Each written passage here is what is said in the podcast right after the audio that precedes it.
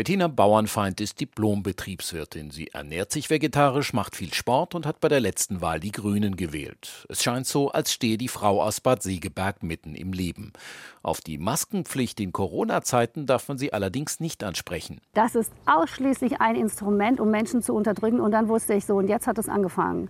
Jetzt sind wir alle kurz vorm, ja, kurz vorm Untergang. Und ich sage definitiv, dass der Plan ist, tatsächlich sieben Milliarden Menschen zu ermorden. Dahinter stecke Bill Gates und seine Kumpanen, sagt Bettina Bauernfeind. Und wenn es ihm nicht gelinge, alle umzubringen, so sollten sie doch zumindest dahin vegetieren. Um zu verstehen, was mit ihr passiert ist, muss man in jene digitale Welt eintauchen, in der sie sich in den vergangenen Monaten oft aufgehalten hat, im Messenger-Dienst Telegram, eine App, die jeder kostenlos auf sein Smartphone laden kann. Der NDR und die Süddeutsche Zeitung haben wochenlang über 1000 Gruppen und Kanäle bei Telegram analysiert, die sich deutschlandweit seit Anfang März gebildet hatten. Erst ging es oft schlicht darum, sich zu Demos zu verabreden, aber dann wurden Unverständnis und Verunsicherung zu Empörung und schließlich zu Wut. Menschen wie Bettina Bauernfeind trafen bei Telegram auf rechtsextreme Weltuntergangspropheten und Verschwörungsmystiker, was bei ihr und den anderen offenbar Spuren hinterließ. Sie selbst sei zunächst bei Facebook gewesen. Dann äh, wurde Facebook immer mehr zensiert und dann hieß es, Telegram ist eine Alternative. So alle auf Telegram. Und da sind wir momentan noch. Von den insgesamt über 100.000 Menschen, die in den analysierten Corona-Gruppen schreiben, waren der Auswertung zufolge zwei Drittel zuvor nicht bei Telegram.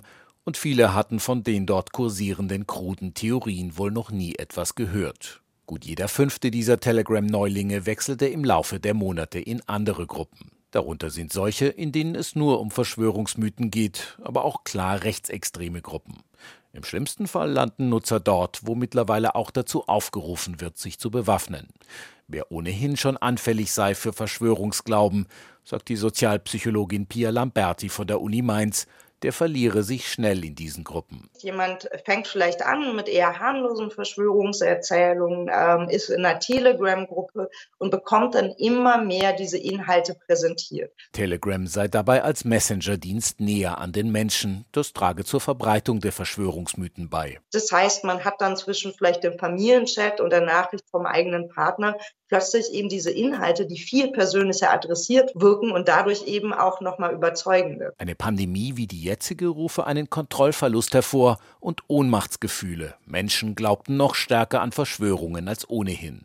Einen solchen Kontrollverlust, den erfährt auch die Segebergerin Bettina Bauernfeind jeden Tag. Wenn ich auf die Straße gehe, sehe ich nur Maskenträger oder gefühlt. Das ist für mich erschreckend, weil die sind äh, fast schon seelenlose. Also die kippen gerade total weg. Planet der Zombies. Erkannt hätten das aber nur Menschen wie Sie, die offen darüber sprechen. In den Gruppen im Messenger-Dienst Telegram.